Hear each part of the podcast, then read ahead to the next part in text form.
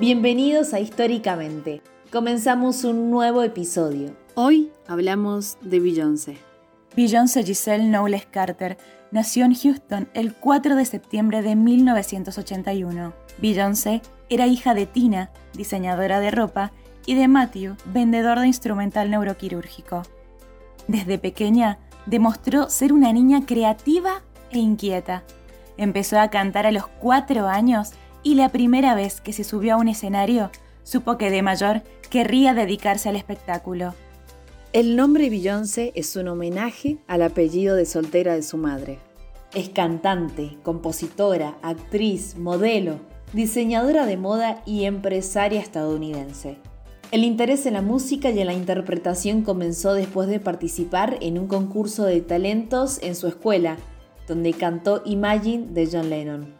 Ganó el concurso y fue honrada con una gran ovación. En su adolescencia estudió en la Escuela Preparatoria para las Artes Escénicas y Visuales de Houston, donde mostró su gran talento para la música. Su carrera se inició a finales de los años 90 como la vocalista principal del grupo Destiny Child, junto a Kelly Rowland y Michael Williams, y además su padre se convirtió en el manager del grupo.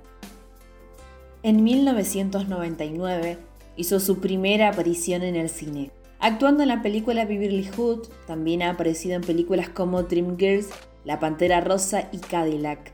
Dos años más tarde se involucró sentimentalmente con el rapero Jay-Z, con quien tendría varias colaboraciones musicales y que más tarde también sería su esposo.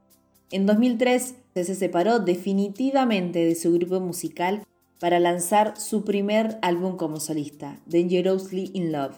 Beyoncé se autodenomina feminista contemporánea. Sus canciones se caracterizan a menudo por los temas de amor, las relaciones y la monogamia, así como la sexualidad y el empoderamiento femenino.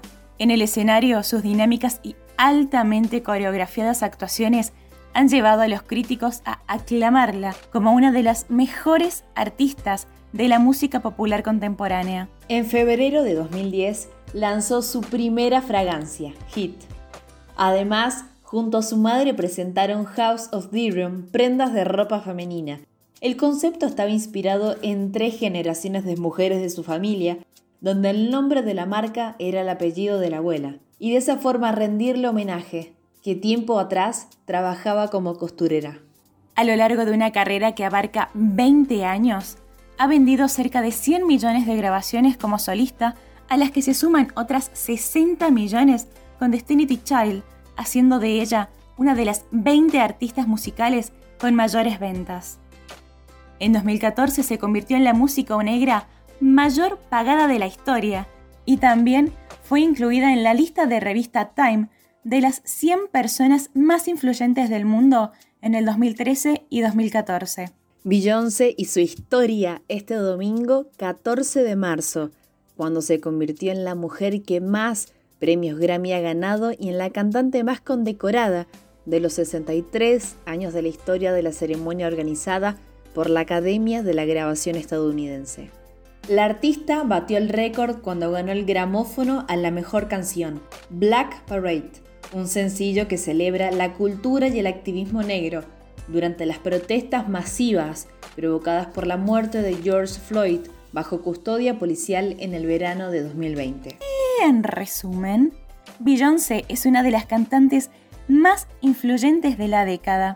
Se convirtió en la primera mujer que más premios Grammys ha ganado, además de ser diseñadora de moda, filántropa, actriz y empresaria. Todo esto gracias a su brillante e históricamente. Esto fue todo. Te esperamos en el próximo episodio de Históricamente. Y recordá que desde tu lugar podés marcar la historia.